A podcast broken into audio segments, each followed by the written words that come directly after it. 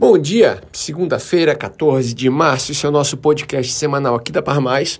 E semana passada, primeira semana cheia do mês de março, também foi uma semana cheia em relação aos indicadores. Aqui no Brasil a gente teve produção industrial que recuou em janeiro frente ao mês de dezembro, também um pouquinho devido ao, ao ajuste no número de dezembro. Mas a gente teve um recuo de 2,4% da indústria no mês de janeiro. A indústria extrativista foi um dos principais detratores aí desse índice. Já uh, vendas no varejo tiveram um resultado acima do esperado, bem positivo, avanço de 0,8%, quando se esperava uma alta de 0,3%. Positivo também a criação de vagas, 155 mil vagas formais de emprego criadas em janeiro, acima da expectativa, que era de 100 mil. Destaques para o setor de serviços e da indústria. Por fim, a gente teve um número que também surpreendeu para cima, mas esse não é um dado bom, que foi a inflação. Esperava-se o IPCA em torno de 0,90 no mês de fevereiro e o número fechou em 1,01. Educação, alimentação e bebidas foram os destaques de alta.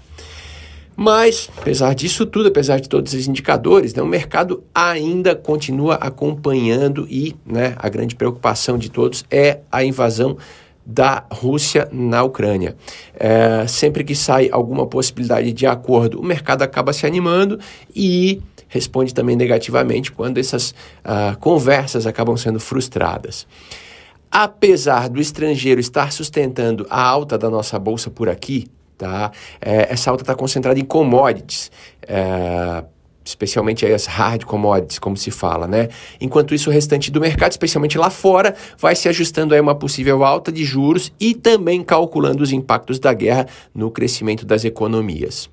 Por fim, uma outra notícia também que já não se esperava mais, mas na China algumas medidas de restrição voltaram a chamar a atenção. Tá? A China continua com aquela política de Covid zero e com o aparecimento de alguns casos por lá, algumas cidades, algumas cidades inclusive importantes, foram isoladas.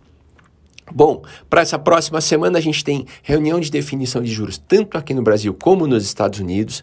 Não se espera nenhuma surpresa. A alta lá fora, né, nos Estados Unidos, é de 0,25% e aqui no Brasil esperada é de 1%, mas também não surpreende se chegar a 1,25%.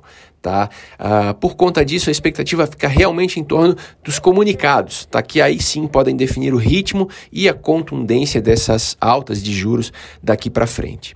E hoje a Bovespa, né, o AB3, volta ao seu horário normal de funcionamento, com fechamento às 17 horas e não mais às 18, como a gente vinha aí ao longo do verão. Tá?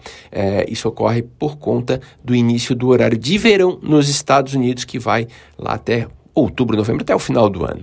Então a gente volta até o pregão das 10 da manhã até as 5 da tarde, ok?